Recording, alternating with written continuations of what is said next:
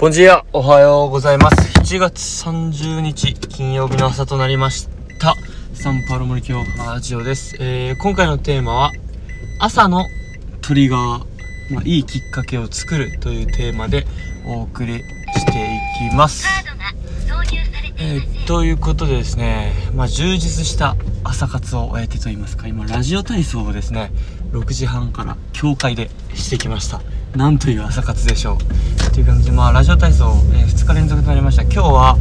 まあ、子供たちが何人か行ってる、えー、福江教会というところでな、6時からミサをして、その後6時半からラジオ体操してるらしいんですが、まあ、僕は6時半のラジオ体操に合わせて行ってきました。で、昨日はというと、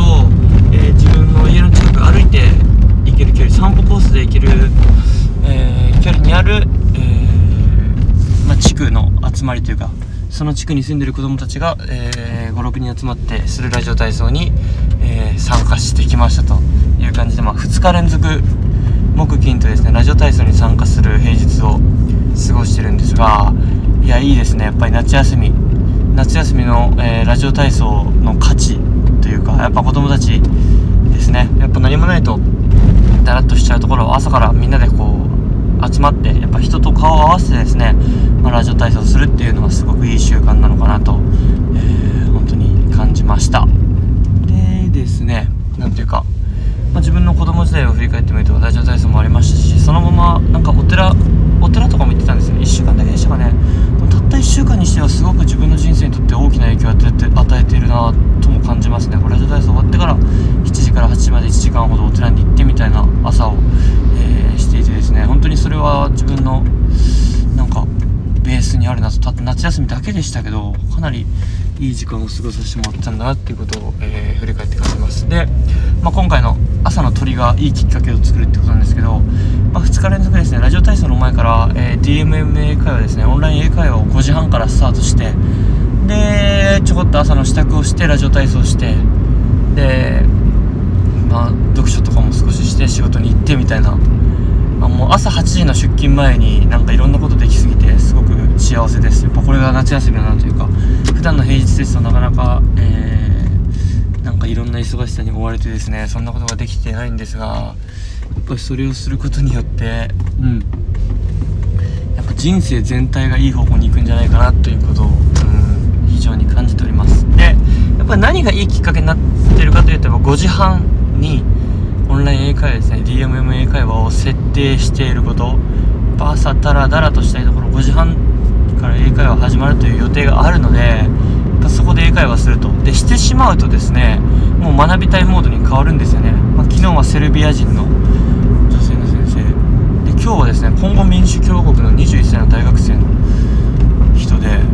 なんかめっちゃ新人講師だったんですけどあえてその申し込んでみたというか興味本位でですねなんかなんかそれはそれで学びがありそうだなと、えー、考えまして申し込みました。そしたらまあフリートークの時間で、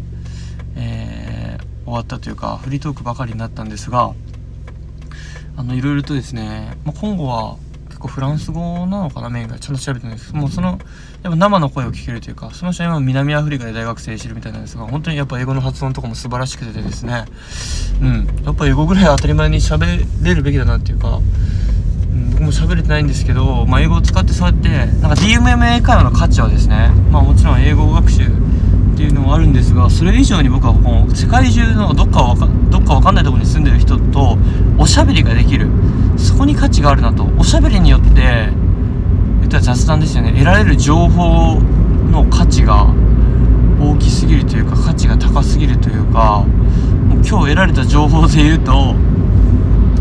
本当にこう、はフランス語だけど中にはポルトガル語を話す地域もあるし今南アフリカで大学生してるから、まあ、モザンビークとかアンゴラ出身の友達はポルトガル語喋るから私もちょっと知ってるわよみたいな。でも結局その人はフランス語と英語をメインで喋って今後の自分の独自の言葉をなんか23個喋ってでポルトガル語もまあちょっとわかるからまあ計56個ぐらい言語喋れるわよみたいなことを普通に言っててですね。うんなんかワールドスタンダードというか、まあ、アフリカのレベルというか本当にこう、まあ、そういうところでやり合ってんだなというか本当になんか、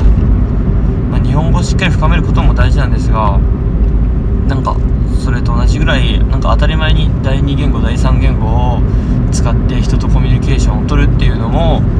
まあ、大事なんだなっていうことをなんか感じさせられた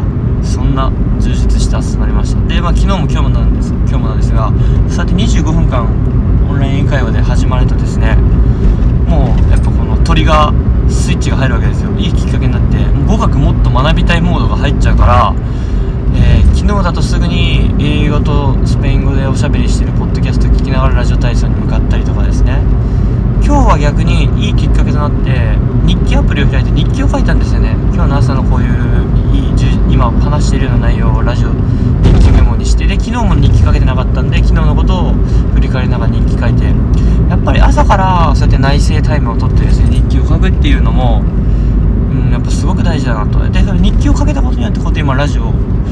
で話すことができてるんですよね。やっぱただ過ごしっぱなしの日常だと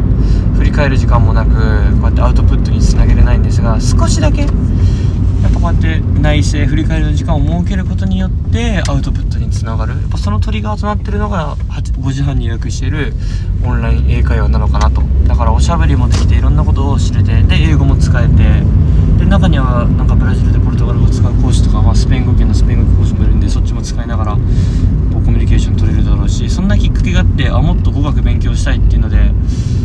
勝手に勉強するだろうしあ今日は日記買おうっていうんで日記もできるだろうしなんか朝時間ができたら読書しようとかできるですしまだ朝の7時半前でなんだろうなラジオ体操にも行けるわけですよ6時半から。でまあ自分が担任してる子供たちの様子をちょこっと見たりとかお母さん保護者さんたちとちょっとコミュニケーション取ったりする朝を過ごしてですね、えー、で7時前に帰宅して余裕を持って朝の準備をして出勤してみたいな感じです。で今日はまあ出勤ではなくて、まあ、出勤はするんですよ。8時に。9時から、えー、健康診断があるんでなんかそれ行ってそのままちょっとですね、えー、出かけていこうかなと、まあ、いう次第なんですが、まあ、こんな充実した朝を過ごしましたよ。ということをね自慢じゃないですけど残したいラジオとなりました。そういうやっぱトリガーですね。きっかけとなるものを自分でデザインすることによってなんか自分の意志力なんかこれやんなこれやれよっていうよりかはですね自然とまずは DMMA 会話を5時半に設定することによって全てがいい方向いいサイクルに、うん、向かっていくなと。そして人生トータルで見た時に絶対いい方向に行くだろうなと。朝5時とか5時半から8時9時までの23時間の間の充実度。やっぱそれで1日決まってくるんじゃないかなと、うん、夜も早く寝れますしね早起きすることによって。そんな感じで皆さんもいい感じの、えー、きっかけトリガーをデザインしてみてください。いいサイクルに入っていくのではないでしょうか。本当に DMM 英会話もですね結局平日の仕事がある時は